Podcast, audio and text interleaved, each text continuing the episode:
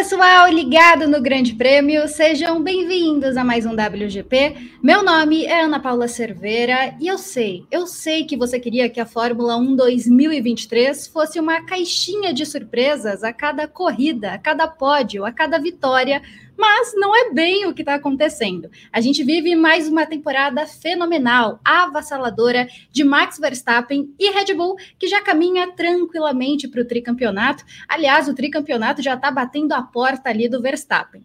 O holandês deixou a primeira parte da temporada com 314 pontos, mais pontos que a segunda colocada no Mundial de Construtores, que é a Mercedes. Então, nada e nem ninguém parece que vai parar Verstappen e Red Bull e por isso o tema do W aqui hoje é: o que esperar dessa segunda parte da Fórmula 1? Quais são os outros motivos para a gente seguir acompanhando a categoria? Bom, por isso eu já chamo aqui para a tela Luana Marino e Juliana Tesser. E logo, logo, nossa produtora Carol Vergílio também vem para cá para dar os recadinhos de hoje.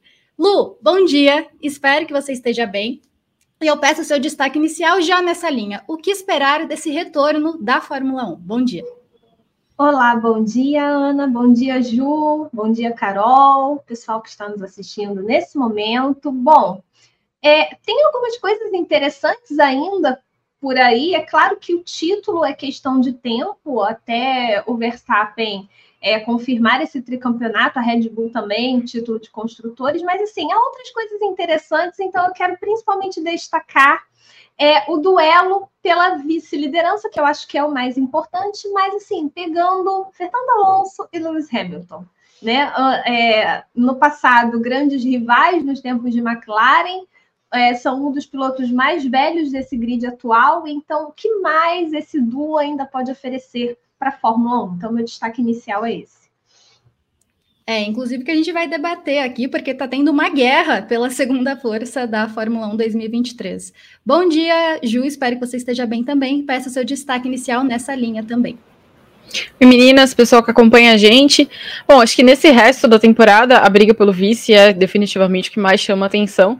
Mas acho que fica também a curiosidade de saber até onde, né, Verstappen e Red Bull podem chegar. A gente sabe que é uma temporada de domínio, mas só lá no fim do ano que a gente vai poder medir esse domínio. Então fica a curiosidade pelos recordes que serão batidos, pelas marcas que eles vão alcançar juntos. E também a silly né? Restam cinco vagas aí para ser preenchidas. N não estou esperando nenhuma grande novidade, mas é sempre legal ver como é que o, o grid vai se desenhar aí para o futuro. Exatamente. Inclusive, tem um recorde de que o Verstappen já pode bater no GP da Holanda, que acontece neste fim de semana. E agora eu quero chamar para a tela a nossa querida produtora Carol Vergílio para dar os recadinhos aqui. Claro, pedir muitos likes, né, Carol? Exatamente. Eu tô aqui, bom, é, aliás, bom dia, né? A pessoa chega querendo falar tudo sem dar bom dia. Bom dia, meninas, bom dia a todo mundo que está assistindo a gente. É, eu chego para pedir likes, para pedir compartilhamentos, para pedir inscrições e comentários. Então, assim, se você já está aqui acompanhando o W, é, deixe seu comentário aqui, é, diga quais são as suas expectativas para a segunda metade do campeonato, para a gente poder ler daqui a pouco seus comentários. Não esquece de curtir o vídeo, não esquece de compartilhar o link da live com seus amigos no WhatsApp, nas redes sociais. É, depois que a live acabar, se você não é, não é inscrito ainda, você pode se inscrever aqui no nosso canal, se inscrever no canal 2 do Grande Prêmio, que tem a análise dos nossos jornalistas todos os dias. E aqui no, no canal 1 do Grande Prêmio, você também pode se tornar membro e participar do nosso clube de assinantes. É, você, com apenas 4,99 você consegue já se tornar membro do nosso canal e você consegue ajudar o Grande Prêmio a continuar produzindo conteúdo.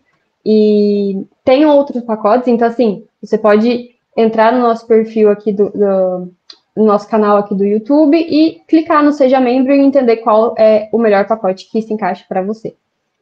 E, enfim, é isso. Depois eu volto para ler mais alguns comentários. Sou boa menina. Boa, obrigada, Carol. E bom dia. Eu também esqueci de te dar bom, bom dia. dia. Bom dia, Carol. bom, então, meninas, nesse, nessa volta às aulas da Fórmula 1, né, pós-férias, eu acho que o professor, o diretor, o coordenador é o Verstappen junto com a Red Bull. É, nesse, neste fim de semana, a gente tem o GP da Holanda, a corrida na casa do Verstappen, em Zandorf, e por isso, Lu, já queria te perguntar: acho que ele já é o favorito, mas se ele vencer, ele chega a um recorde de vitórias consecutivas na mesma temporada. Quem bateu isso foi Sebastian Vettel lá em 2013, ele chegou a nove vitórias consecutivas e depois conquistou o tetracampeonato. Então dá para esperar essa vitória já do Verstappen e esse novo recorde dele em 2023?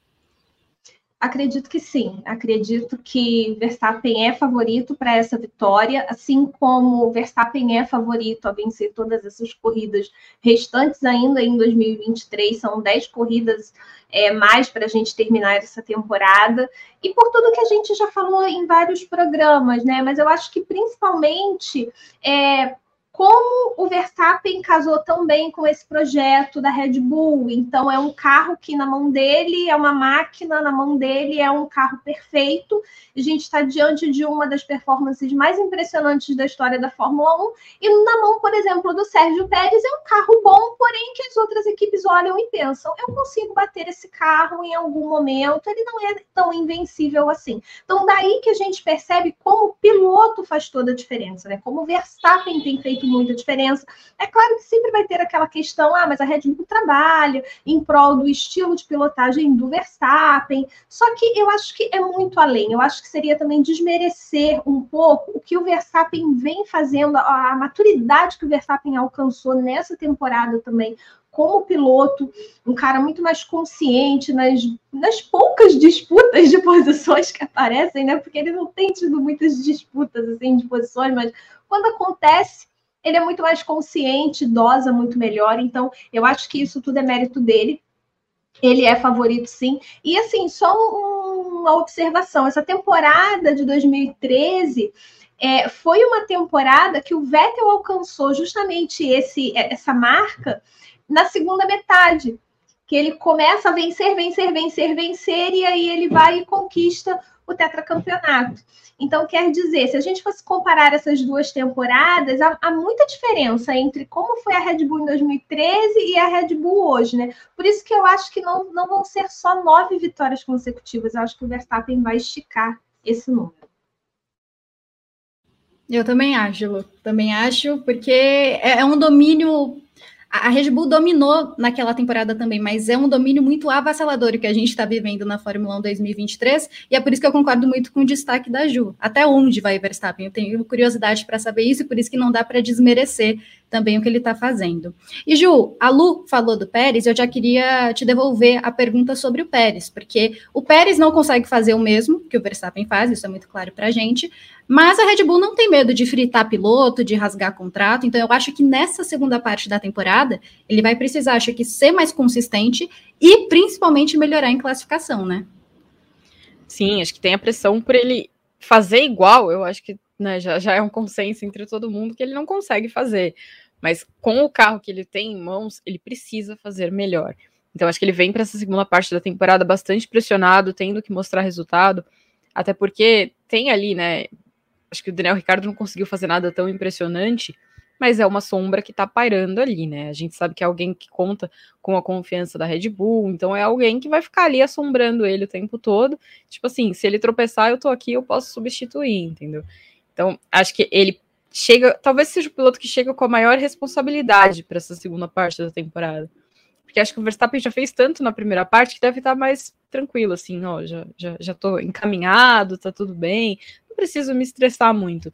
Diferente do Pérez, que faz esse estresse de ter que mostrar serviço, ter que mostrar que consegue ser competitivo, que também consegue, né, tirar o melhor desse carro, que eu acho que é, é uma coisa que ele deixou a desejar na primeira parte do ano. Só que eu também acho que a pressão joga contra ele, né? Porque quanto mais pressionado ele tá, mais suscetível ele tá a cometer erros. E aí, eu acho que isso pode acabar pesando muito mais. Pois é, a ver como o Pérez vai lidar com essa pressão, que imagino que na Red Bull seja ainda maior. E Lu, você estava falando do domínio, né? Eu até separei uma pergunta aqui, já queria fazer ela para você, porque o Hamilton, é, nessa semana, falou sobre esse domínio da Red Bull, que ele até disse que os domínios, hoje acho que ele percebe que não são tão benéficos ao esporte, ele disse isso, e disse também que a Red Bull provavelmente até 2026 vai seguir na ponta. Pode não seguir tão dominante, igual foi a Mercedes uns anos atrás, quando as equipes já no final do domínio estavam se aproximando. Mas até 2026 a Red Bull vai seguir entre as ponteiras. Você concorda com isso? Acha que de fato a Red Bull vai seguir entre as ponteiras nesse regulamento até 2026? Eu queria também que você desse uma pincelada nisso sobre os domínios não serem benéficos ao esporte. Bom, eu acho que sim, eu acho que a Red Bull é, tem tudo para seguir esse domínio eu acredito que, que vai ser dessa forma. Talvez não, como você mesmo falou, talvez não seja o domínio que a gente está vendo hoje, que são 12 corridas realizadas e até agora só a Red Bull venceu. É muito difícil você olhar e pensar assim: caramba, será que isso vai se repetir até 2026? Olha, é possível, mas vamos acreditar aí que Ferrari já está pensando no carro de 2024, Mercedes já está pensando no carro de 2024. São equipes que possuem um corpo técnico muito bom é, tem, tem profissionais competentes ali, então, condição de desenvolver um projeto que seja bom o suficiente para, enfim, incomodar a Red Bull, elas têm. Então, vamos esperar para ver se realmente essas equipes vão conseguir trazer para 2024 projetos capazes de desafiar esse carro da Red Bull. Ok. Agora, com relação ao que o Hamilton falou sobre os domínios não serem bons, primeiro que o Hamilton ele não tem assim muita. É, não dá muito para levar a sério o que o Hamilton fala, a partir do momento que a sua própria equipe estabeleceu na Fórmula 1 um domínio dos mais impressionantes. Foram oito títulos consecutivos na Mercedes. Se não me engano, nem a Ferrari conseguiu isso na época do Schumacher. Tantos títulos consecutivos é, no Mundial de Construtores. Então, daí a gente já vê que é, a Mercedes ela teve um domínio muito grande, estabeleceu isso na Fórmula 1 durante muito tempo. Agora, eu concordo que em alguns momentos dentro desse domínio, a gente ainda teve ali é, algumas brigas, mesmo que fosse dentro da própria Mercedes naquela temporada com o Nico Rosberg, ou mesmo. O que, que aconteceu? a Ana travou. Deixa eu voltar. Minha... Teve um momento que eu achei que eu tinha travado, mas ok. Eu continuei, né? Mas vamos lá. É, como eu falava, é, eu acho que a gente teve dentro desse período tanto um, uma temporada ali que houve uma disputa dentro da própria Mercedes, mas a gente tinha dois pilotos ali disputando, e também teve um determinado momento que o Vettel tentou ali, o Vettel se colocou quando ele corria na Ferrari como um candidato. Então ainda teve uma, ainda teve um, é, um domínio, não, perdão, ainda teve uma competição sem ser só Mercedes, Mercedes, Mercedes vencendo o tempo inteiro. Era uma outra competição, mas surgiram algumas coisas interessantes ali.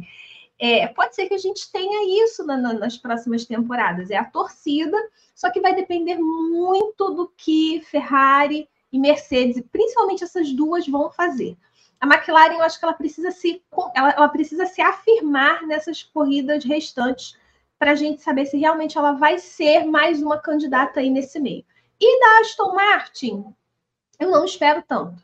Por que, que eu não espero tanto da Aston Martin? Porque a Aston Martin, ela tá. Ela, igual aquele, aquele meme da Gretchen, né? Ela tá começando ainda nesse, nesse, nesse ramo de, de equipe de ponta, né? Ela tá começando ainda. Então vamos ver como é que se ela vai ter fôlego para para conseguir brigar lá na frente. Mas assim, eu espero muito de Ferrari e Mercedes pela história, pela tradição. Vai depender delas. Elas precisam acertar a mão, senão sim, a Red Bull vai passear. Lu, amei a referência, eu fiquei vermelha aqui, porque não, esse meme da Gretchen. Não, é, eu amo aquele meme. Gretchen, a melhor dos memes, a, a Gretchen é a melhor absolutamente em todos os memes. É, mas eu concordo muito que independentemente do que a Red Bull vai ser nos próximos anos, eu caí de novo. Não, você tá aqui, você só tá travado. Você tá, é, você só travou. Mas a gente tá te ouvindo. É, agora você caiu. A gente estava te ouvindo antes. No caso, agora a gente não ouve mais. a gente não sabe qual é o roteiro, né, Lu? Então vamos, vamos improvisar. Eu só queria complementar uma coisa em relação ao, aos domínios.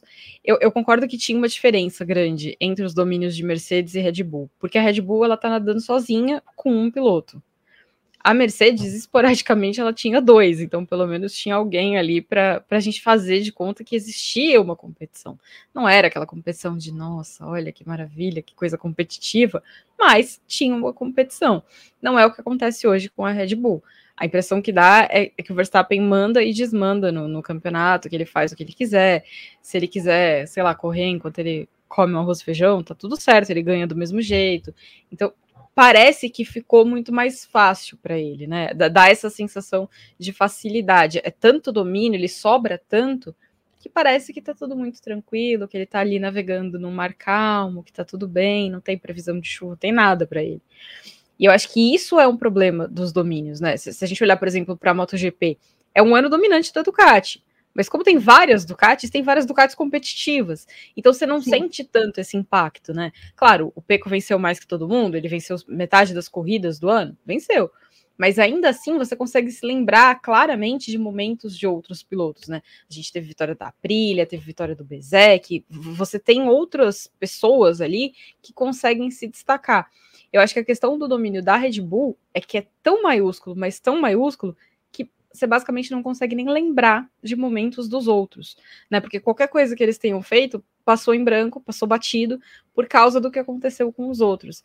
Então, daí eu acho que, que é justo a gente falar em um, um, domínio ruim, né? É um, porque é um domínio não só de uma equipe, mas é um domínio também de um piloto, né? Desse casamento perfeito que acabou anulando todos os outros. É verdade. E, e, tanto, ainda falando um pouco mais sobre esse período da, da Mercedes, é, o que, que acontece?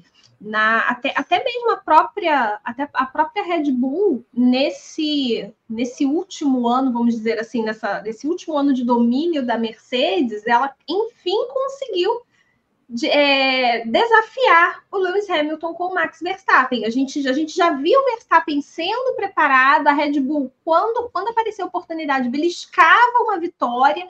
Tanto que a Red Bull conseguiu vitórias muito interessantes, o Verstappen conseguiu vitórias interessantes aí dentro desse período de domínio da Mercedes. E hoje a gente tem agora a Red Bull consolidando isso, que na verdade foi começou a ser construído lá atrás, né? Se a gente for parar para pensar, começou lá atrás. Ana, devolvemos para você. Só estávamos falando dos domínios. Pode seguir. Tá certo, obrigada. Minha internet está tentando me derrubar, provavelmente o Hamilton, porque eu falei dele aqui, mas espero não cair mais. Troquei aqui para o 4G. Bom, e já que a gente está falando de domínio e falamos de Mercedes, é, da Red Bull, eu queria, antes de passar para os segundões, para quem está guerreando aí pela segunda força, perguntar para vocês, primeiro para a Lu, Lu, qual palavra define Max Verstappen em 2023? Hum. Olha, impecável, assim. Ele, ele, tá, ele tá fazendo uma temporada impecável. Mas não, não tem outra palavra para defini-lo nesse momento. E você, Ju? Acho que dá para a gente fazer uma listinha de sinônimos, né? Talvez irrepreensível. é uma boa também. Então, deixem aí no chat qual palavra ou qual termo define Max Verstappen em 2023 e o, o, ainda quais recordes ele vai bater no final dessa temporada. Agora, passando para a parte da segunda força, porque aí nós temos uma competição, nós temos uma competitividade na Fórmula 1 2023, porque a Ferrari promete focar no Mundial de Construtores, por mais que também já esteja olhando para 2024. Frederico Vassou disse que os projetos são muito diferentes, então eles ainda vão trazer atualizações para 2023. A Mercedes disse que vai lutar com todas as forças que tem também pela segunda força do grid. Quem já pensou que a Mercedes iria falar isso alguma vez na vida depois daquele domínio? Eu nunca pensaria nisso. Aston Martin, eu acho que é a grande incógnita. A gente não sabe se de fato ela estagnou, já está ok, já está feliz com o que apresentou, como vai continuar. E tem a McLaren, que eu acho que é uma das mais promissoras. Então, Lu, dá para dizer que a grande disputa nessa segunda parte da temporada é por esse segundo lugar no Mundial de Construtores, né? Sim, exatamente. É, é o mais interessante que a gente vai ter. E assim, é porque, na verdade, as pessoas elas não têm muito interesse, óbvio, em uma briga pelo segundo lugar. A partir do momento que você já tem ali um campeão praticamente definido, 99% definido, fica aquele gosto de, ah, poxa vida, que coisa, né? Um segundo lugar, né? Coisa meio xoxa e tal. Mas é muito interessante esse segundo lugar, e, e eu destaco principalmente uma fala do, do James Ellison, que é o diretor técnico da Mercedes, quando ele enfatiza que esse vice é sim muito importante. Por que, que esse vice ele é muito importante? Porque a Mercedes ela está vindo de, de um período difícil, então é como se fosse uma vitória? Não, para ela ainda, ainda tem um gosto de derrota. Ela brigar pelo posto de segunda colocada. Para quem veio de um domínio muito grande, ainda é doloroso. Só que ela está concentrada nesse carro já pensando no ano que vem todo o trabalho que ela ainda faz nesse W14 é já preparando o que virá em 2024. Então, ela tem essas corridas restantes para otimizar esse projeto o máximo possível, e isso vai se traduzir na conquista desse vice-campeonato. Então, se a Mercedes consolida esse vice-campeonato, que hoje ela está lá em segundo e até abriu uma folguinha ali para Aston Martin é como se fosse assim a confirmação de que, ok, nós realmente encontramos aqui a linha de desenvolvimento, é aqui que a gente vai seguir. E 2024 a gente vai ter muito mais, é, a gente vai ter muito mais munição para poder brigar e ameaçar a Red Bull, para poder lutar ali para voltar ao topo. É isso que a Mercedes quer. Então, por isso que esse vice-campeonato é tão importante, tanto para a Mercedes, para a Aston Martin, para ela poder se confirmar como uma equipe grande. Esse renascimento da McLaren é é a coisa mais legal que aconteceu esse ano. Então, assim, a briga pelo vice tem o seu brilho. Tem ali o seu brilho. Eu acho que merece ser valorizado, né? Red Bull à parte. É justamente isso que eu queria perguntar para a Ju, porque tem o seu brilho, mas como você disse, é um segundo lugar ali, pelo menos para Mercedes e para Ferrari, com gosto de derrota porque a Red Bull está muito à frente. E eu acho que daqui a alguns anos, Ju, a gente vai lembrar desse domínio da Red Bull, até porque os números estarão muito a favor do Verstappen quando a gente for olhar, mas eu acho que a gente também vai lembrar de como Mercedes, Ferrari principalmente, foram ineficazes nessa, nesta temporada. Qual você acha que vai ser o sentimento quando a gente olhar lá na frente, a gente olhar para essa temporada e pensar o que aconteceu com Mercedes e Ferrari? Eu acho que nenhuma delas tem condição de escapar da sensação de derrota, e eu acho que essa é a marca que elas deixam, né, dessa temporada. O quanto elas foram derrotadas. A Mercedes, porque insistiu no erro, né? Já tinha tido problema no ano anterior e ela continuou insistindo no erro. E a Ferrari, que para mim ela tinha acertado no ano passado. E aí, de repente, ela errou tudo e perdeu a mão ali do que estava fazendo. Então, acho que é, é o retrato da derrota, né? Elas não conseguiram não só se manter, né? No caso da Ferrari, se manter onde estava, e a Mercedes fez uma bobagem, continuou insistindo nela, e aí ficou ali presa numa coisa que é de difícil solução quando você já tá no campeonato em curso, né? Porque a gente tá falando agora, ah, olha, as equipes que vão ali desenvolver o carro do próximo ano.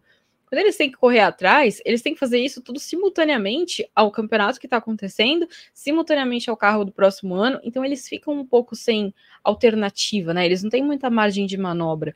Mas eu, eu, penso assim: se a gente estivesse falando em mata-mata, o cara que fica com o terceiro lugar, ele ficou com o terceiro lugar vencendo uma partida, né? No pontos corridos, todo mundo vai ser derrotado. Então você tem que ver o tamanho da sua derrota. Ser o segundo vai ser uma derrota menor do que se você for o terceiro. Então, eu acho que, que a briga tem que ser essa mesmo. Não só pelos incentivos, né, em relação assim, estamos no caminho certo para o próximo ano, mas também da maneira como você vai fechar essa temporada. Acho que no caso da Mercedes, ser a segunda colocada teria um gosto de reação. Assim, olha, eu compensei completamente perdida, mas eu consegui me achar, consegui subir, consegui ficar ali. Da Aston Martin, eu acho que ser terceira vai deixar um gostinho de derrota maior ainda, né? Porque tava lá, brigou, foi protagonista e de repente derreteu. Então, acho que depende muito de, de qual cenário que a gente está analisando, mas todos eles vão sair derrotados porque eles não conseguiram fazer um, um, um trabalho minimamente bom para acompanhar a Red Bull, né? Para tentar se aproximar da Red Bull. Então, acho que tudo na vida é uma questão de referencial, né? O, depende qual vai ser o referencial que a gente vai olhar para essa temporada. Se é em relação ao que eles fizeram na comparação né, do ano, se a Mercedes for segunda, vai ter um, um saborzinho de vitória. Mas se a comparação for em termos de Red Bull, aí não tem jeito, ninguém escapa de uma derrota grande, não. Concordo. Aí vamos ver qual referencial essas equipes vão usar no futuro para lembrar dessa temporada. E agora eu queria chamar a Carol aqui para ler os comentários. Eu vi que tem bastante gente falando no chat. Oi, Carol.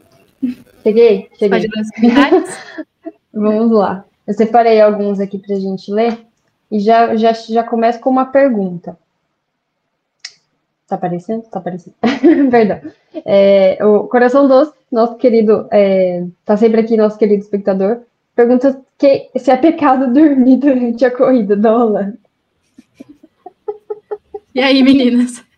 A gente não pode dormir, tá? A gente, infelizmente, não tem esse privilégio, né? Não sei. que terão folga esse fim de semana. né? Mas o resto da galera tem que estar bem acordado. Não, mas respondendo a sua pergunta, não, não é pecado. Eu, eu acho que, lamentavelmente, né, as corridas estão sendo definidas na largada. E a galera não está fazendo um bom trabalho de manter a gente entretido no restante do, da disputa. Então, lamentável. Mas assim, né, dá, dá, não, não, precisa dormir de vez, assim, dá uma dormidinha, acorda, dá mais uma dormidinha. É. Aí acho que Deus perdoa.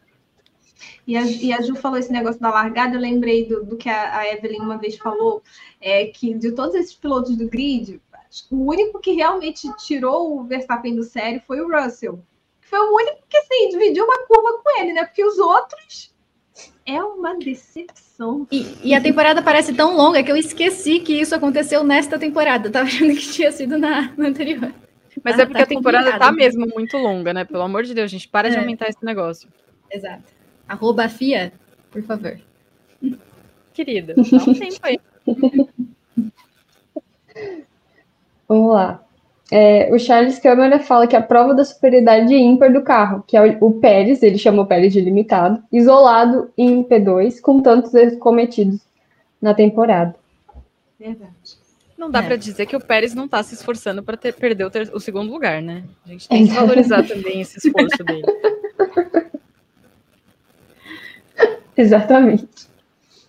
Ah, o Jorge Rodrigues comenta que o Pérez precisa no mínimo de P2 na classificação, mas tem o Ricardo na sombra. A volta do Ricardo ainda é meio obscura, né? Porque assim, por mais que, que ele mesmo entenda que a AlphaTauri é o, o caminho que ele precisa para poder voltar lá para a Red Bull, ao mesmo tempo, eu olho para essa opção e eu fico, mas a Red Bull realmente vai botar o Daniel Ricardo de volta? Eu, eu, sabe aquele negócio que você é. precisa ver para crer? Mas entender a gestão da Red Bull é muito complicada, né, Lu? Não, sim, com certeza. Porque, assim, Ali, a gente do Christian Horner para baixo é. eu não entendo nada. É, assim, a gente nunca sabe, porque mudou o vento, mudou o piloto, entendeu? É, é muito rápido o negócio. É né? verdade. Não, é assim, não dá para ter muita certeza, né, do que eles vão fazer, porque eles sempre podem pegar a gente de surpresa. Então. É, depende da lua, depende de como a lua está. É. Eles tomam é. a decisão, fritam o um piloto, coisa simples. É, coisa básica, assim, a panela tá sempre ligada, depende da hora que eles colocam é. alguém na frigideira ou não.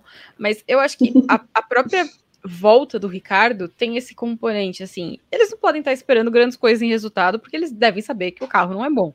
Mas, quando você fala assim, ó, tá vendo? O meu piloto de testes, eu devolvi ele para titular, porque eu acho que ele pode ser melhor do que o que estava lá de titular. Então é também um recado pro Pérez, né? Falar, ó, amigo, tá vendo? Eu tenho um piloto de testes aqui que pode ser melhor do que você, então fica ligado porque eu tô de olho, sabe?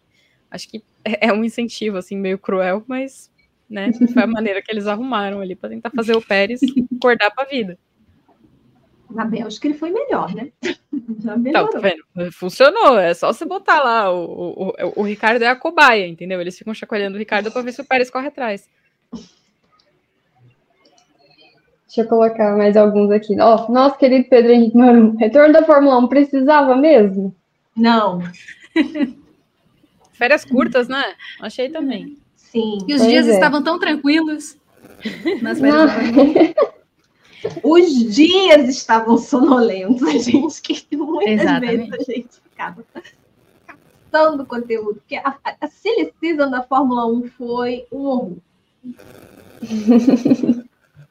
a Angela é, disse que está torcendo muito para Aston Martin evoluir de novo, que o Alonso consiga ficar com o vice-campeonato.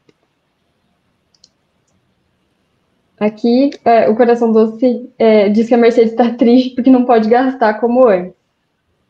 Ah, é verdade. É, é, tipo o trabalhador no fim do mês. Quando o mês começa, você vê a conta cheia de dinheiro, você fala, nossa, que maravilha. Daí chega no fim do mês, você fala, ai, não acredito, tô de novo nisso aqui. É a, a realidade da Mercedes. Mas na verdade, a Mercedes, ela, ela, ela é a Larissa Manoela, né? Que ela tá trabalhando ali cabeçada. Porque dinheiro ela tem, assim. gente, desculpa.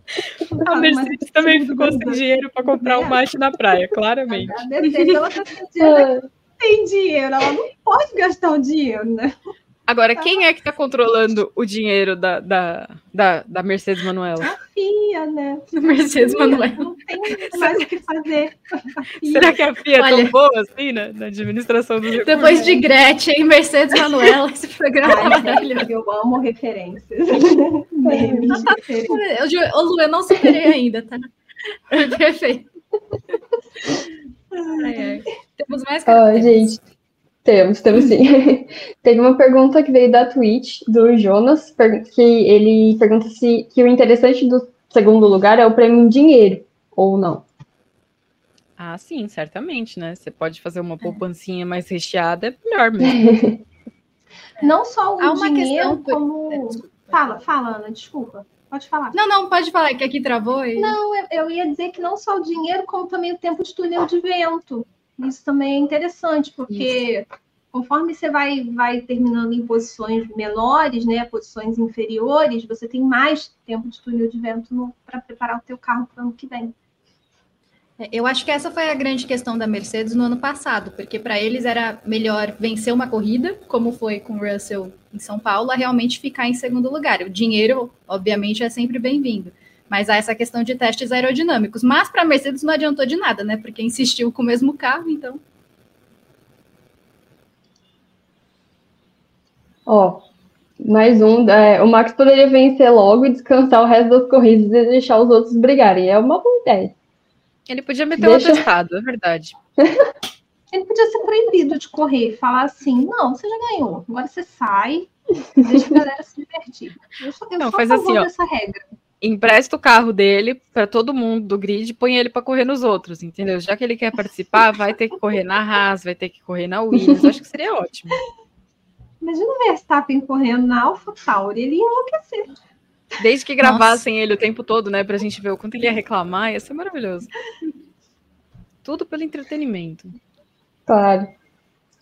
E eu termino a, a leva de comentários de hoje com um elogio vocês, garotas do WGP, deixam muitos cabeças de gasolina no chinelo. Adoro vocês desde sempre. Ah, muito obrigada. obrigada pela audiência. e, pessoal, e deixem é isso, um like. Meninas, tem... Depois eu volto.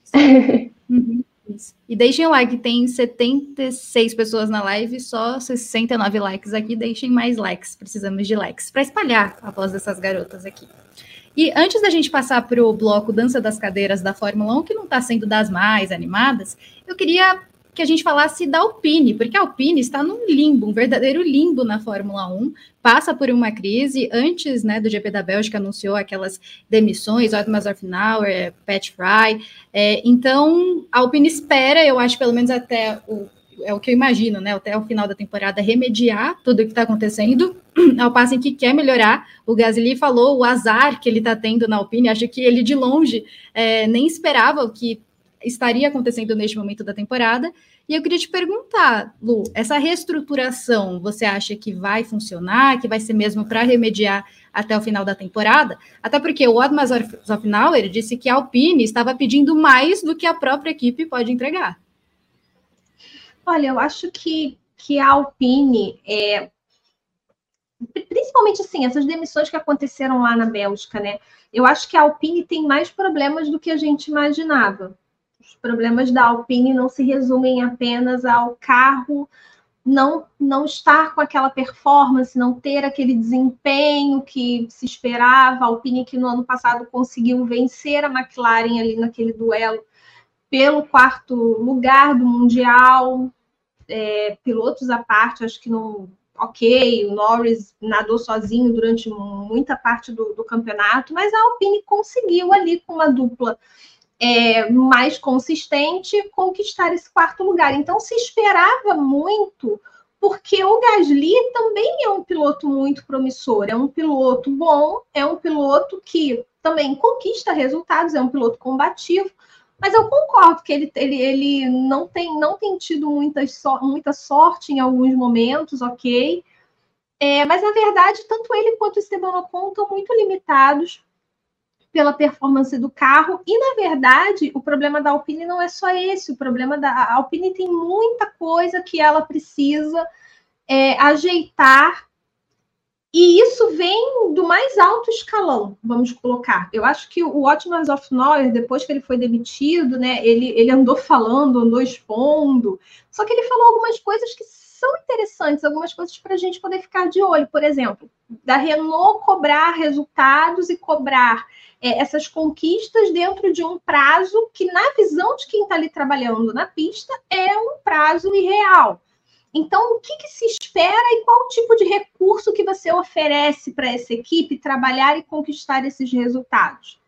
Isso são coisas que a gente também precisa questionar, a gente precisa dosar. É, eu acho que o problema hoje da Alpine é um problema muito mais sério e é um problema de médio a longo prazo para resolver. Ela precisa primeiro resolver essas questões estruturais para ela poder ter assim uma equipe coesa e isso se refletir na pista. Não acho que isso é uma coisa que vai se resolver em pouco tempo. A Alpine ainda está com o chefe de equipe interino.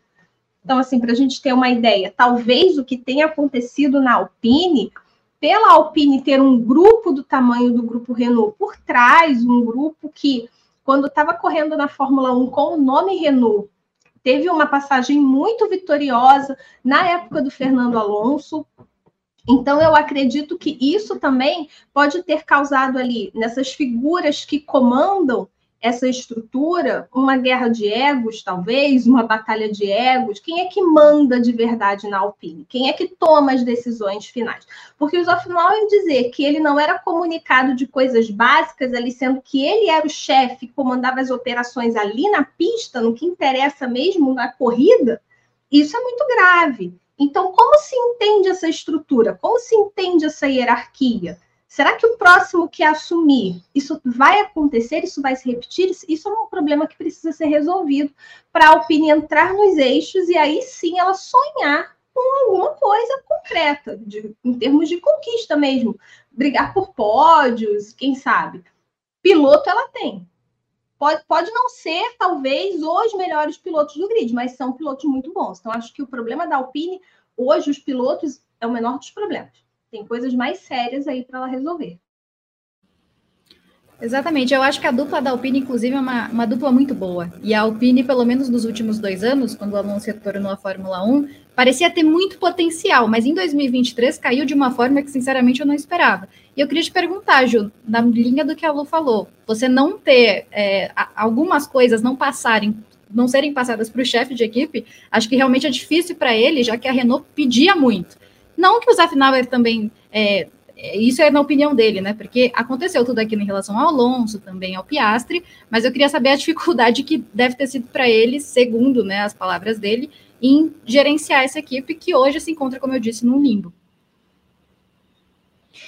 Eu acho que nem todo mundo que é colocado na posição de chefe tem efetivamente esse talento, né? E, e me parece que quem está comandando ali a, a situação da Alpine não tem porque eles tiveram algumas falhas, né? Acho que o caso Piastri é a maior evidência, né, de que como eles são atrapalhados. Eu não consigo entender, por exemplo, o que eles fizeram com o David Brivio. Tipo, eles tiraram da MotoGP para levar para lá e ele faz o quê, sabe? Não faço a menor ideia. Mas o Brivio era um cara que sempre foi muito bom com pessoas, né? Ele estava acostumado. O que ele fez na MotoGP era isso: pegar um negócio que estava no limbo e ajudar a transformar. E aí, tipo, ele apareceu na primeira corrida, depois ninguém nunca mais viu. Acho que eu vi ele mais esse ano em corridas da moto, quando ele ia lá de visitante, do que efetivamente quando ele estava trabalhando na Fórmula 1. Então eu acho que é, demitir todo mundo da, da, da equipe ali da, que, tá, que tá na pista não vai trazer um efeito muito positivo se o problema tá por trás também. Né? Se quem tá tomando as decisões que refletem na equipe também não tá fazendo o melhor. Então talvez a leva de demissões precise aumentar um pouquinho, pensando na galera que está um pouco mais. De qualquer forma, é assim, é uma tentativa que eu acho que, que é um pouco desastrada, porque você chegar num fim de semana de corrida, antes das coisas começarem, demitir todo mundo, eu acho que não é o caminho mais positivo, né? E aí, assim, demitiram todo mundo e aparentemente não tinham um substituto engatilhado, né? Então eles não tinham ninguém ali na certeza de assim, olha, vou tirar este, colocar esse e vai dar tudo certo. Então, só me parece que eles jogaram tudo pro alto no, no meio da temporada e olha, onde cair a gente vai seguir assim. O que não me parece uma ideia muito boa para você ter uma sequência na, na, no campeonato para tentar melhorar e também na preparação para 2024, né? Porque passa por essas pessoas o próximo ano. Exatamente, é ver onde a Alpine vai parar em 2023 e como vai começar 2024, porque eu acho justamente isso, você demitir, você não ter um outro projeto, uma pessoa já engatilhada justamente para tomar as rédeas da equipe, me parece bastante preocupante também. A ver. Mas mudando de bloco aqui, nesta quinta-feira nós tivemos a confirmação da continuidade da dupla da Haas. Kevin Magnussen e Nico Hulkenberg continuam na Haas para 2024. A Haas que quis continuar com uma dupla experiente, sólida, né, nas palavras de Gunter Steiner, e por isso sobram cinco vagas indefinidas na Fórmula 1 2024. Lewis Hamilton, a dupla da AlphaTauri, Guan Yu Zhou e Logan Sargent. É a dança das cadeiras que está se afunilando. Mas falando da Haslo, eu acho que era a melhor pedida para a Haas, né? Continuar com essa dupla experiente, por mais que Kevin Magnussen não faça aquela temporada e Nico Huckenberg se destaque um pouco mais, né? Ah, eu concordo. É, esse, esse ano realmente eu tenho gostado muito mais do, do desempenho do Huckenberg do que do desempenho do Magnussen. Mas vamos dizer que o Magnussen ainda tenha um crédito com a Haas. Ele já, já fez mais de 100 corridas pela equipe. Ano passado ele fez uma temporada bem melhor. Claro que ele tinha ali um piloto menos experiente ao seu lado, mas ele conseguiu bons resultados. Pode ter sido totalmente circunstancial, mas é uma pole position, conseguiu uma pole position. Então, é, eu gosto muito dessa, dessa dupla, uma dupla que, de certa forma, é uma dupla que me agrada. Mas assim, é, eu acho que essa renovação da Raiz, ela também ela traz um, um, um, outro, um outro ponto que a gente pode até explorar mais para o futuro, é, com relação a, aos pilotos experientes versus esses pilotos novatos. Que a gente tem uma dupla aí que já está acima dos 30 anos, cada um. O Huckenberg já tem uma carreira extensa na Fórmula 1, ele já está perto de, de chegar ao seu GP de número 200 já. Então, assim, é um número bem considerável. E a gente tem visto, é, a, a, gente tem uma tendência para 2024 de um grid que vai se manter.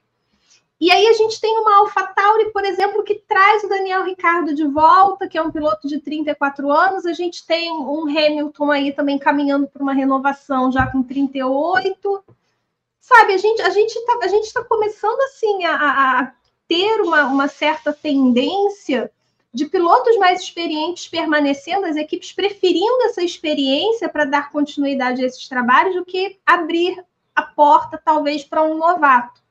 Né? É óbvio que a gente vai olhar para uma Haas e pensar assim: ah, uma equipe pequena que precisa evoluir, é muito melhor você ter um piloto experiente do que você apostar num garoto que ainda precisa de quilometragem, que precisa criar casca. É uma, é, é uma decisão sensata. Mas, por outro lado, isso me preocupa um pouco, ou talvez assim, isso, isso me leva a refletir sobre esse processo de renovação do grid. Eu tenho, eu tenho assim pensado nisso, porque até os pilotos muito novos do grid atual, como por exemplo o Lando Norris, que, que tem 23 anos, já está na Fórmula 1 há muito tempo, nem, nem lembro quando foi que o Norris entrou. Tem muito tempo, ele é bem novinho, mas tem tempo já que ele está na Fórmula 1. Então, eu acho que é um ponto para a gente analisar. Eu acho que essa renovação da Haas traz um ponto aí para o futuro da Fórmula 1 com relação a, a, aos veteranos e o quanto a Fórmula 1 hoje olha para esses veteranos e olha para os novatos. Novatos que eu digo assim, os pilotos mais jovens. Eu acho que é um bom ponto e você me, eu me peguei pensando quando você disse, porque saiu o Mick Schumacher, a Haas foi atrás do Huckenberg. De Vries saiu depois de 10 corridas, AlphaTauri foi atrás do Ricardo, que já estava ali nos bastidores, mas foi atrás do Ricardo. Agora, o porquê que isso acontece, eu vou fazer a pergunta para as duas. Por que isso acontece na Fórmula 1? É o nível técnico? É o novato chegar e, e ter uma diferença muito grande dependendo da equipe em que ele estiver? Porque a gente viu um Piastre, que é novato, estava num programa ali da, da Alpine, né, por muito tempo, veio para a McLaren. Quando a McLaren teve um carro ali competitivo, conseguiu segurar as pontas. Mas é diferente, por exemplo, do que a gente viu Mick Schumacher, é, o próprio Mazepin, o Tsunoda, que demorou para pegar a mão da AlphaTauri. Eu acho que em 2023 faz a melhor temporada. Gil, por que isso acontece na Fórmula 1? Porque hoje a Fórmula 1 prefere subir esses. Subir não, voltar com esses veteranos e talvez não subir é, os mais jovens. Para mim, o problema está na Fórmula 2, que não é tão similar à Fórmula 1. Então, quando o salto fica maior, é óbvio que eles não chegam preparados. Então, eu acho que a, a, a Fórmula 1, a FIA, eles precisam olhar para as categorias de base efetivamente como um processo preparatório, né? Então, você tem ali uma Fórmula 3 que é um, um pouco mais próxima daquilo que eles têm antes, mas a partir do momento que passa para a Fórmula 2, deveria ser um salto mais aproximado em relação àquilo que eles vão encontrar na Fórmula 1. Né? Se a gente fizer um paralelo com a moto, a Moto 2 fez exatamente isso. A Moto, a Moto 2 hoje corre com 765 cilindradas contra as mil cilindradas da MotoGP. É uma moto que tem muito mais eletrônica, é uma moto que, que prepara os pilotos. É claro que a MotoGP é um bicho completamente diferente, obviamente, mas eles dão um salto maior da Moto 3 para a Moto 2 para ficar mais próximo do que é a MotoGP. Então, quando eles chegam na MotoGP, eles já estão mais ou menos ali encaminhados, né? Eles têm mais dificuldade com freio, porque é, é diferente, tem mais dificuldade com pneu, porque a gente está falando de marcas diferentes, né? Dunlop e Michelin. Então, tem alguns aspectos que ainda são diferentes, mas a aproximação entre as categorias foi feita para que esse salto de uma para outra não fosse tão dificultado. Então, quando as equipes vão procurar um novo piloto, elas não estão pensando, ah, vou olhar para o Mundial do Superbike para catar alguém que já desapareceu daqui para trazer de volta. Não, elas podem olhar para a base com essa tranquilidade de que assim vai chegar e vai se adaptar mais fácil. Pode ser que leve uma, um, algumas corridas, pode ser que leve, mas eles estão mais preparados para essa categoria maior. E me parece que a Fórmula 1 não olha para a Fórmula 2 nesse sentido. Não olha tendo ali a confiança de que o que eles estão fazendo na Fórmula 2 é suficiente para o que a gente precisa aqui. Eu não acho que, que, que, é uma questão de assim, ah, se o piloto tem talento ou não para estar na Fórmula 1. Eu acho que é uma questão do preparo mesmo, deles não estarem preparados para aquilo que eles vão encontrar na Fórmula 1. Me parece que a Fórmula 1 duvida do preparo que está sendo dado para os pilotos na Fórmula 2. Concordo, eu acho que tem alguma coisa muito errada na escadinha, e eu queria te voltar à pergunta, Lu, porque você acompanha de perto Fórmula 2, Fórmula 3. Há aquela importância hoje de pilotos é, serem de academias, mas ao mesmo tempo, como você disse, são veteranos que estão voltando para a Fórmula 1. Queria que você falasse um pouco sobre isso. Sim, é, eu até fiz uma, fiz uma análise recentemente falando que pelo andar da carruagem, a gente não deve ter nenhum piloto vindo da Fórmula 2 no ano que vem no grid da Fórmula 1. O que mais assim tem chances de aparecer, estou falando do grid da Fórmula 2, porque, por exemplo, o Leon Lawson está lá na Super Fórmula, a Red Bull jogou ele lá, tem um propósito para isso. Mas assim, Fórmula 2 agora. É o Theo Pourchaire, ele está brigando pelo título, e se ele for campeão, uma certeza ele já tem, ele sai da Fórmula 2, ele não pode permanecer ali. E aí, se não tiver vaga, e ele é membro da academia da Sauber, e a vaga do Guan Yu Zhou ainda está aberta, só que a Alfa Romeo fala em renovação com ele, né, dá a entender que vai acontecer essa renovação, a gente vai ter mais uma vez o campeão da Fórmula 2 parado. Se for o Frederic Veste, pior ainda, porque ele é da academia da Mercedes, e a Mercedes não vai trazer o Veste. Não vai botar, por exemplo, o Veste é, numa equipe cliente. Não acho que vai trazer, se o Veste for campeão, vamos trazer o Veste para Williams, porque, ah, mas tem a vaga do, do Logan Sargent, mas o Sargent é da academia da Williams, então acho que pelo menos mais um ano ele fica. Não vai ser na própria Mercedes, óbvio que o George Russell está ali assegurado, enfim. É uma situação muito delicada. Eu acho que faltam vagas, e é por isso que eu não, não entendo essa postura tão relutante das equipes em, em não, não permitir, não aceitar um novo time, que seja Andretti, que seja qualquer outro, não faz o menor sentido essa postura delas. Isso seria o principal para esses pilotos novos, ter vagas. A gente, essa temporada especificamente, ela está muito amarrada já. São poucas vagas que tem ali e todo mundo está falando muito sobre renovação. Para 2025, a gente vai ter um mercado muito mais agitado, porque a gente vai ter, assim, vários contratos interessantes terminando. Então, a gente vai ter Ferrari, a gente vai ter é, é, McLaren terminando o contrato com Piastri, Red Bull terminando o contrato com Sérgio Pérez. Só que quando você para, analisa os boatos, analisa assim a situação dessas equipes, você vê que ainda assim é difícil imaginar que alguém novo vá ocupar alguma dessas vagas. Então, eu acho que é, é uma coisa muito preocupante. Eu acho que é preocupante. Acho que é, concordo com a Ju, acho que talvez a grande questão, o grande problema esteja nessa base, na ponte, como que isso é feito. Só que a Fórmula 1 ela precisa começar a levar isso mais a sério. A gente já está falando aí de uma equipe de ponta e uma equipe que sempre teve um programa muito visto, muito bem visto, que é a Red Bull, falando em reduzir essa academia. E é lógico, para que, que eu vou ter essa quantidade toda de pilotos se eu não vou ter onde encaixar esses pilotos? Eu lembrei até agora que a KTM foi a KTM, né, Ju? Que prometeu vaga para. Pra... Saiu prometendo vaga. Pilotos contratados? Cinco é, contratados para quatro vagas. É, são quatro vagas. E aí ela olhou e falou assim: é, alguém vai ter que se aposentar mais cedo, né? Quem que eu vou? Só que assim, eu, eu acho legal que ela já garantiu pelo menos um novato. Não, você vai subir. Pode ter sido precipitado, mas pelo menos ela bateu no peito e falou: não, eu vou bancar a estreia do Acosta. Então, assim, eu acho que falta muito isso às vezes nas equipes da Fórmula 1, sabe? Mas precisa de vaga. A grande questão é essa: não tem vaga. Porque não faz muito sentido, né? Eles investirem em alguém que depois eles mesmos acabam perdendo. O caso do, do Pedro Acosta é muito isso. A KTM tá com a Costa há muitos anos que ele fez Hooks Cup, depois ele fez Moto 3 com KTM, ele tá na principal equipe, né, KTM da Moto 2, apesar da KTM enquanto construtora não, não ser parte da Moto 2, e aí ela tinha um problema, porque ou ela dava pro Acosta a vaga na MotoGP que ele queria, ou ela ia perder o Acosta, porque ele tinha o direito por contrato de ir para outra fábrica. E assim, é um garoto talentoso, é um cara que todo mundo vê assim como um dos próximos grandes. Então eles não queriam perder. E aí, hoje eles não têm onde enfiar, a verdade é essa, porque eles têm mais. As quatro vagas são teoricamente ocupadas, porque Binder, Jack Miller e Paul Espargaró já têm contrato para 2024 e eles renovaram o contrato do Augusto Fernandes. Então agora, para mim, eles vão dar um jeito de sacar o Paul Espargaró, meter o Paul Espargaró para ser reserva e agora eles estão tentando convencer a Dorna a permitir mais participações ao longo do ano.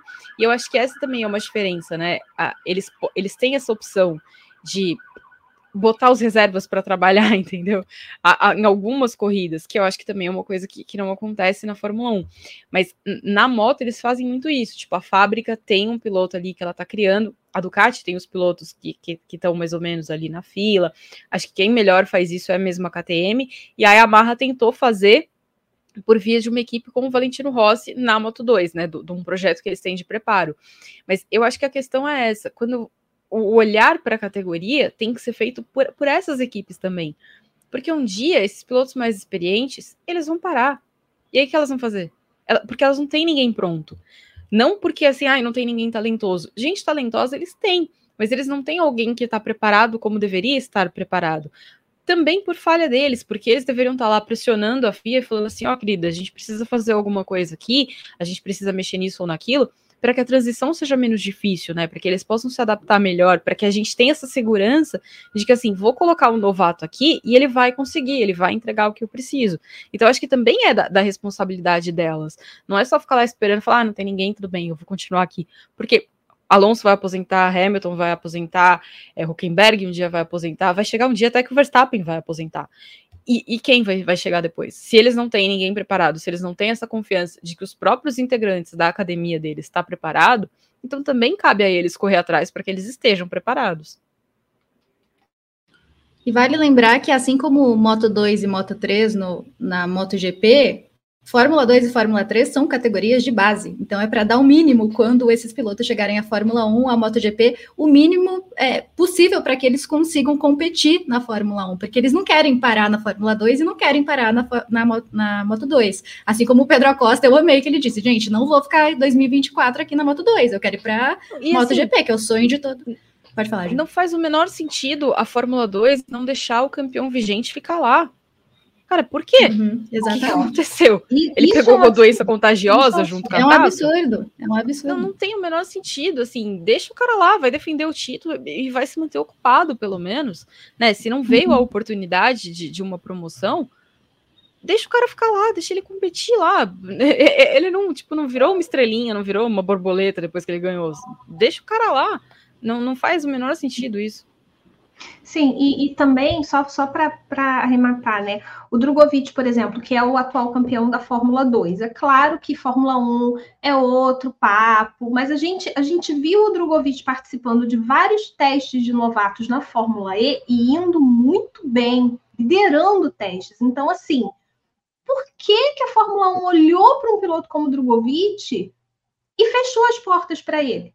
Porque as portas foram fechadas, não tinha vaga. Ele é membro lá do, do, programa de desenvolvimento de pilotos da Aston Martin, que tem o Lance Stroll ali plantado. Assim, ele precisa querer sair para abrir aquela vaga. Isso, isso não faz o menor sentido, sabe? Não, não, não tem, é um absurdo.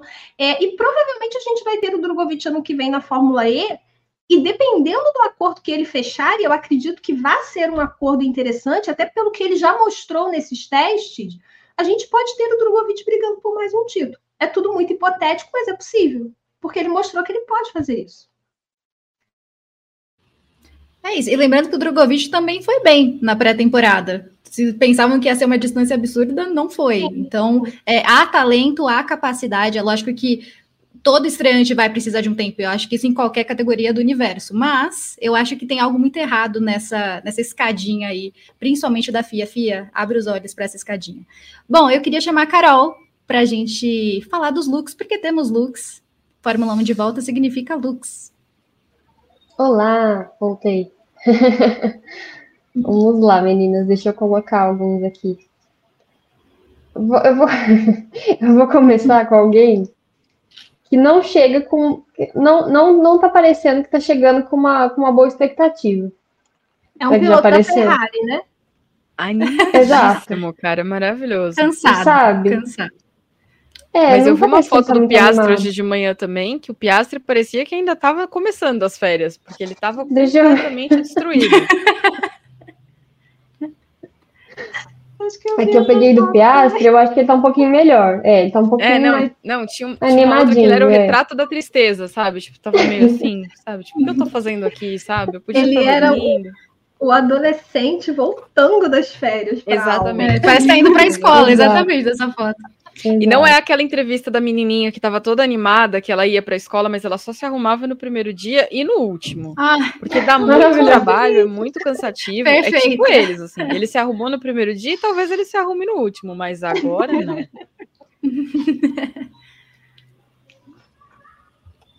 Vou trocar aqui.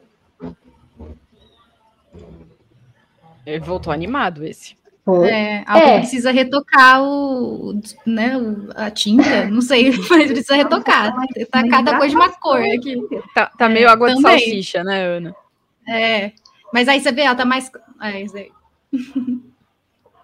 Deixa eu voltar. Ah, então, não, era só falar que tá mais claro aqui, aí aqui tá preto, o cucuruto tá preto, aí aqui tá ruivo, então tá, tá precisando. Precisava dar uma passadinha no salão, né? É, exatamente. Gasly Faria Limer. É, Esse. né? Não tá esquisito? Tem alguma ele coisa? tá sorrindo meio Não torto. É, Eu acho que ele tá surpresa, assim. Ó a câmera! Aí, surpresa. temos. Sempre fazendo uma graça. Esse É, daí é um sempre- potinho de sempre- carisma, né, gente? A gente tem que. É um potinho de carisma. Sim. Poxa, esse, esse negócio aí nessa hora, meio-dia. Né? como. Sacanagem. Tira essa Nossa, foto deu daí, por favor. Deixa eu trocar, então. Não coloque coisas pra comer, por favor. É, agora assim, Essa dupla é sensacional. O Hamilton tá parecendo um atleta e o Russell o gente. empresário dele, né? não tenho nem palavras. O cabelo do Russell, sabe? Putz, quase dividido Aí o Russell meio, tá esqueceu o gel, né? dividido. Sabe? Ah, agora ele, ele entrou na onda xadrez agora. Ele trocou as listras pelo xadrez. Sim, sim. Agora ele já virou um E o Hamilton né? tá com uma luva só, né? É. Exatamente. É porque a outra Exato. tava mexendo É no estilo. celular. Isso, isso, É. exatamente. Estilo, gente. Tudo. Mas tá muito bonitinha o, o atleta e seu empresário. Sim, sim. tá bom. E vou terminar com o Joe. Tá aparecendo? Acho que tá. O Joe hoje veio simples, né? Tá simples, mas tá no, no estilinho, com a calça larga, tá? É, E a bola Tá do craque nada, da tô bola. jogando. Tem um uniforme, né? E vambora. É isso aí. Sim. eu nunca. Mas até assim ele fica estiloso. Sim. Exatamente, exatamente. Até assim. É. E eu também não, Lu. Olha que eu tentei, viu? Minha vida toda. Já Eu tentei, nunca consegui. Olha, eu lembro que na educação física, quando era prática, assim, a gente sempre inventava alguma coisa, sabe? Pra fugir. Uma vez eu fiquei de recuperação por causa disso, de tanto que eu inventava pra fugir da educação física. É, gente, não façam isso. Inclusive, Vocês- gente, recuperação na educação menores. física é sacanagem, né? Por favor. É, Exatamente. Não, eu matava muita aula de educação física, Ju, você não tá entendendo. Porque eu sou muito pequena. Aí você imagina, eu pequena, jogando basquete. Que Não, tragédia eu que era. concordo. Isso daí, é, inclusive, é crueldade. Deveria ser proibido por lei fazer isso com criança de um metro e meio. Nossa, eu jogava bola do outro lado, porque eu sempre era muito pequena. Não, é, e, e assim, vôlei é uma coisa que as pessoas não levam a sério o quanto precisa de habilidade. Inclusive, porque tomar com uma bolada de vôlei na cara, o que aconteceu Sim. comigo na oitava série, é extremamente doloroso. Então, sabe, Sim. não põe as pessoas pra fazer o que elas não têm habilidade pra fazer. Ô, Lu, como é a recuperação de educação física? A gente, olha, é, a gente tinha que ficar correndo, dando voltas, aí tinha que bater tantos quilômetros. Aí Olha. eram umas abdominais que tinha que fazer e flexão. Era assim, a tortura de quartel. Foi assim, Nossa, chocada. educação física. O professor Foi falou, aí que nasceu o crossfit, foi na recuperação Foi. de educação "Ah, um circuito lá na quadra, eu com as minhas amigas de recuperação. Meu A Deus, gente teve um circuito em X tempo, entendeu? Foi assim. Nossa. Saímos destruídas. Mas, Mas ninguém foi reprovado, né, por causa da educação física. Não, Patrícia, foi reprovada em Ah, educação tá. física e realmente eu sei Gente, mais, mas eu. Eu, na faculdade, eu tive educação física obrigatória. Na faculdade. Jesus, gente, peraí. Nossa. Será que aconteceu um acidente aqui? Minha água da crueldade, educação. Educação física obrigatória na faculdade era muito cruel. Gente, Meu um Deus. minutinho, Eu vou só desligar aqui a Vai lá, Lu. Porque eu derrubei água para tudo que é lado aqui agora. Força, Lu. Força. Carol, eu queria aproveitar e te pedir os últimos comentários, porque eu vi que tem bastante, então fica tranquila. Acho que tá no mudo. Ou não? Ah, tá. Voltou? Voltou. É. Acho que voltou. Ah, eu desliguei porque passou uma moto extremamente barulhenta aqui e aí eu falei, meu Deus, não vai dar certo isso. É, Manda oi pro Mark Marques, começar. poxa. Toda vez que passa alguém passando de moto aqui, eu falo "Olha lá o Mark Marques. Já é um Sim. hábito. Já é um hábito. É, vamos lá. Coração Doce pergunta: ah, Meninas, quando a Aston Martin vai usar motor Honda? Será que ela melhora ou fica na incógnita? É, é, a Aston Martin vai usar a partir de 2026, que é quando a Honda volta para a Fórmula 1 como fornecedora.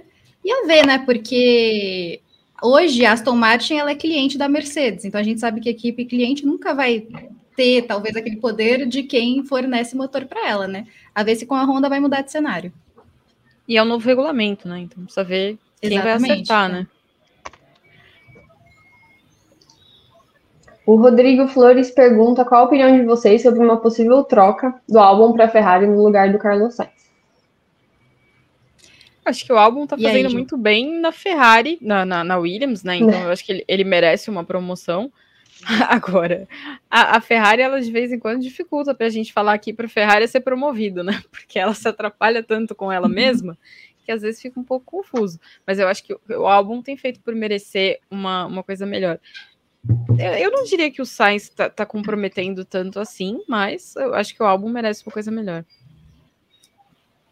Inclusive, numa entrevista hoje, o Vassou falou sobre o Sainz, né? Porque o Sainz ele quer uma certeza sobre o futuro dele depois de 2024, ele tem contrato até o final do ano que vem. E o Vassou disse que ainda tem 18 meses para decidir, né? A ver, mas existe também aquela especulação sobre Sainz na Audi. Aí não sei se o álbum teria essa vaguinha na Ferrari. Né? E o Rodrigo também comenta que a Mercedes está com os boletos de 2020 do W11 para pagar ainda. Tá com. Foi parcelando, né? Esqueceu que tinha que fazer é, o carro do, do ano seguinte. Olha, é melhor que seja isso a pensar que a Mercedes teve dinheiro para fazer o mesmo carro ruim em 2023. Então. Exatamente. Ó, a Camila fala que é uma pena a Alpine estar tão mal, ela tem dois pilotos muito bons e que estão desperdiçados nessa equipe que só ladeira abaixo. É verdade. O Rodrigo fala que a Ferrari daria mais certo com uma equipe da NASCAR nos boxes, e pelo menos eles lembrariam de levar os quatro pneus. A situação da Fê, né? A Fê, coitada, agora ela fica sendo avacalhada por aí, né? E, e veja, ela começou o ano bem nos pitstops, né? Porque treinou lá uns mil pitstops, só que degringolou de novo. Pelo visto, tinha que ter treinado dois mil, né? Pois é, concordo. recuperação de educação física. Exatamente. O professor da Lu daria um jeito nisso, era só pegar e botar Exatamente. todo mundo lá para ficar. É. Vai pagar a inflexão. Nossa, olha, e o nosso espectador Capax fala que a Williams perde fácil para uma Superbike, coitado. Pobrezinho, né? Mas se a gente pegar melhor das Superbikes, quem sabe? Chama o Bautista aí pra gente tirar o, a prova. A Williams, eu vou defender a Williams agora. Assim, a Williams ela tá melhorando. Assim, o bom é que a gente olha para a Williams e a gente vê pelo menos assim uma equipe que quer realmente, sabe, vencer, quer progredir, uma equipe que entende que tem um carro horroroso, tem as instalações Como lá da época do Schumacher. Ferrari ou Williams hoje, hein? Eu prefiro a Williams, porque assim, o que ela tem, a vergonha que ela passa, eu prefiro a Williams, que é humilde e tá aqui, ó. Gente, realmente a gente tem o assoalho do Montoya, é horroroso, mas a gente tá aqui fazendo tudo na humildade para marcar os nossos pontos. Então, Essas peças aqui vieram na caravela do Cabral, né? Quando ele sim, voltou para a Europa, depois. Exato. Ó, isso aqui é um chassi ainda do Nigel Mansell, mas a gente tá fazendo aqui coisa. Mas a gente, a gente sabe que tá ruim, a gente precisa de dinheiro. A gente, quer dizer, dinheiro, é. coitado, ela, ela é o mais um caso da equipe que tem dinheiro, quer melhorar a fábrica, mas não pode, porque o teto orçamentário não deixa.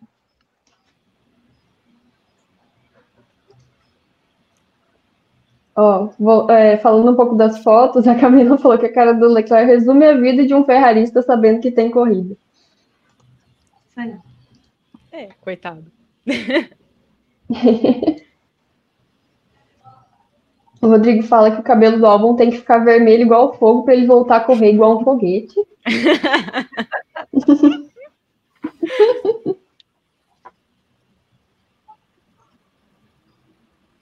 Deixa eu achar mais algum. Travou tudo aqui, peço perdão. Nada como emoção do, do, do Nada como né, emoção. Né, é, não, claro. É maravilhoso. É, o Gabriel fala que algo normal não está estranho no contrato do, do Hamilton. É, a Mercedes. O... É, não, pode falar, Ana. Desculpa. Não, só para falar, porque hoje teve uma entrevista do Toto Wolff falando sobre o Hamilton, elogiando bastante a evolução dele como piloto, como cara que é, comanda ali a Mercedes, mas teve algo que me chamou bastante atenção. Quando ele foi questionado sobre o carro do ano que vem, ele disse: calma, a gente não sabe quantos passos a gente vai dar, mas a gente vai dar alguns passos. Então, eu acho que essa incerteza é algo que tá ali deixando o Hamilton meio preocupado, porque eu tenho certeza que ele quer garantias da Mercedes. Olha, depois dessa, depois dessa declaração, eu acho que a gente já pode ter certeza que a Mercedes ano que vem também não, não vai, né, gente? Volta zero pode. Talvez ela não seja uma bomba completa, mas não vai chegar é, a ser uma biribinha. É. Já vamos baixar a expectativa. Controlem não. a emoção, não fiquem é. contando, não coloquem seu dinheirinho na Mercedes, não, não vai rolar. Ah lá, acabou de chegar uma pergunta que eu vou colocar aqui e a gente já colocou? É. E se chover em Zandvoort, vai ter corrida? É, Pela foto do Gasly, já deu pra gente ver que tá, tá chovendo, é, né? Tá... É. É, e a pista de Zandvoort, ela, ela, pede muito downforce, né, dos carros, porque ela exige muito dos pneus, então... Mas vai ser a mesma situação de outras corridas que a gente já viu. Provavelmente, se tiver chuva muito forte, vai ficar naquela, vai, vai ficar adiando, adiando, adiando, até ter condições dos carros largarem, porque assim, o pneu da Pirelli é muito ruim, pneu de chuva. Muito ruim. Então, essa é que é a questão da corrida na chuva. Não dá para ter corrida na chuva porque o piloto vai descalço para a pista. E aí, o risco de um acidente. Ainda mais ali em Zandvoort, tem aquele, aquele trecho ali que é, é mais inclinado do circuito ali, realmente complicado. É isso aí. É, meninas, eu acho que do, dos comentários dos comentários é isso. Acho que a Ana travou, por isso que nós. Opa, acho que a Ana travou. Eu achei que era aqui. Fiquei um pouco. Momento. Fiquei um pouco desesperada, achei que fosse aqui. Vai que é tua, Ju. Tá, então, ó, esse fim de semana a gente tem, além da Fórmula 1. Voltou, Ana? Não, não voltou. Acho que não. A gente tem, além da Fórmula 1, tem Indy, que o Gabriel Carvalho vai conduzir a cobertura. Tem as pequenininhas, né? Fórmula 2. Tem Fórmula 3, Lu? Não, só tem a Fórmula 2. A Fórmula 3 corre no próximo final de semana. Vai ser a última etapa da temporada e Gabriel Bortoleto está com uma mão e quatro dedos na taça. boa, boa. Então, para todo mundo ficar de olho. É, não tem moto esse fim de semana, tem NASCAR. Moto volta na semana que vem. Inclusive, a Ana volta nessa semana ainda, neste programa, neste momento. Obrigada, Ju. É, tava falando do calendário, né? Do, do Isso, do que tem no fim de semana. Então, como a Ju disse, não tem MotoGP. MotoGP nos dá um descanso aqui nesta semana, mas tem Fórmula 1, tem Fórmula 2, tem Indy, tem Stock Car, tem NASCAR, tem TCR sul-americano, então tem muita coisa neste fim de semana. Acompanhe tudo aqui no Grande Prêmio. A gente faz a cobertura completa de todas as categorias. Então, é isso. Eu, vou, é, eu acho que eu não sei se a Carol tem mais algum recadinho para dar, mas antes eu já queria de novo pedir para você deixar o like. Se você ainda não for inscrito, inscreva-se aqui no canal do Grande Prêmio, ative o sininho para receber todas as nossas notificações. E se você está assistindo na reprise do WGP mais tarde, amanhã, também deixe aqui nos comentários o que esperar desse retorno da Fórmula 1 2023, é, o que esperar do GP da Holanda também. Espera chuva, espera a vitória de Verstappen, mais um recorde. Bom, é isso, meninas. Foi caótico o WGP em questão de internet aqui, mas acho que deu para a gente debater tudo certinho. Mas, Mais uma ó, vez, eu peraí, deixa eu só te interromper, Desculpa. porque chegou um, claro. um, comunicado maravilhoso da Camila. Ela quer saber se o Max Verstappen vai ser preso e aí vai ter emoção na corrida. Porque ele está sendo investigado pela polícia, né, gente? Se Max Acho Verstappen for tá preso, tá quem vem? É, não é? Se ele for parar no Chilindró, quem é que vai vencer a corrida? É, acho que a polícia que está inter, intervindo aí para tentar trazer emoção para a reta final do campeonato. Sim. É. Até a polícia, gente. A polícia. Uma corrida, uma corridinha só. Uma corrida. Só prende ele por uma corrida. Dá uma seguradinha nele ali. Marca o depoimento no dia da corrida. Não precisa nem prender. Só faz ele lá depor no dia da. Certo. Bom, é isso. Se Max Verstappen for preso, esperemos aí um que mexa na corrida, mas também, se não for, provavelmente ele quem vai vencer o GP da Holanda. Meninas, agradeço muito o programa de hoje. Muito obrigada, Ju. Muito obrigada, Lu. Carol Vergílio na produção. Agradeço todo mundo que ficou com a gente até aqui, que deixou o like, que conversou também ao longo do programa. É isso, um ótimo GP da Holanda para todo mundo. WGP vai ficando por aqui. A gente se vê na próxima semana. Até mais.